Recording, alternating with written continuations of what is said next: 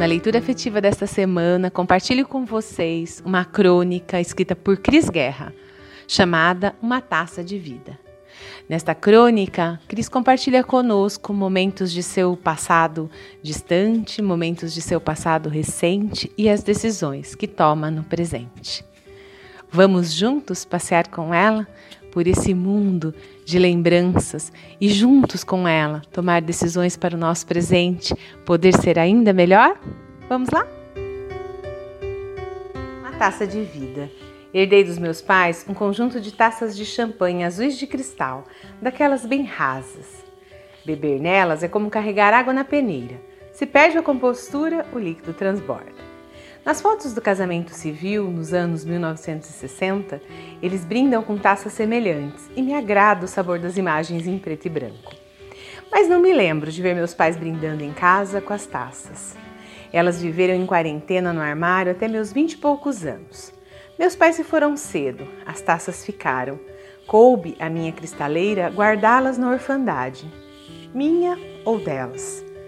Estreamos num dos almoços que o pai do meu filho adorava preparar. E em casa, enquanto ele passava os sábados cozinhando para os amigos, eu me encarregava do arroz. Mas vinha dele o requinte. Servia os pratos um a um, usando uma destas taças para deixar o arroz em formato de concha, que decorava com sementes de papoula. Cada convidado tomava nas mãos um esboço de Niemeyer. Preenchendo os dias com deliciosas inutilidades, ele sabia tornar eternos os momentos ternos. No primeiro café da manhã que me serviu, as torradas vinham cortadas em lascas, arrumadas como fogueira, prestes a ser acesa. Sua partida precoce deixou uma lição: a sabedoria de manter a chama nos dias comuns. Meu filho não teve tempo de conhecer o pai, mas tomou gosto pela gastronomia. Costuma assistir a cenas que parecem lembranças.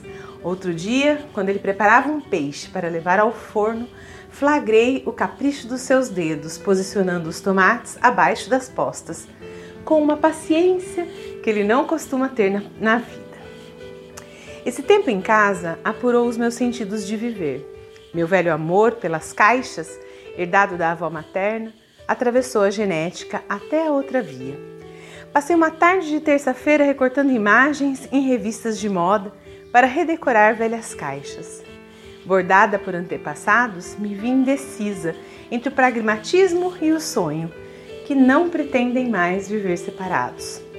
Em tempo de raro oxigênio, bordar a vida é yoga. A tarde pede pausa, o café pede xícara rebuscada, o prato merece porcelana branca. Viver virou ritual. Do meu velho autorretrato, mulher equilibrando pratos com varas, faço cena em movimento. Disponho os pratos um a um sobre a mesa vestida de renda. Distribuo as taças de cristal e coloco a família em torno. É hora do chá.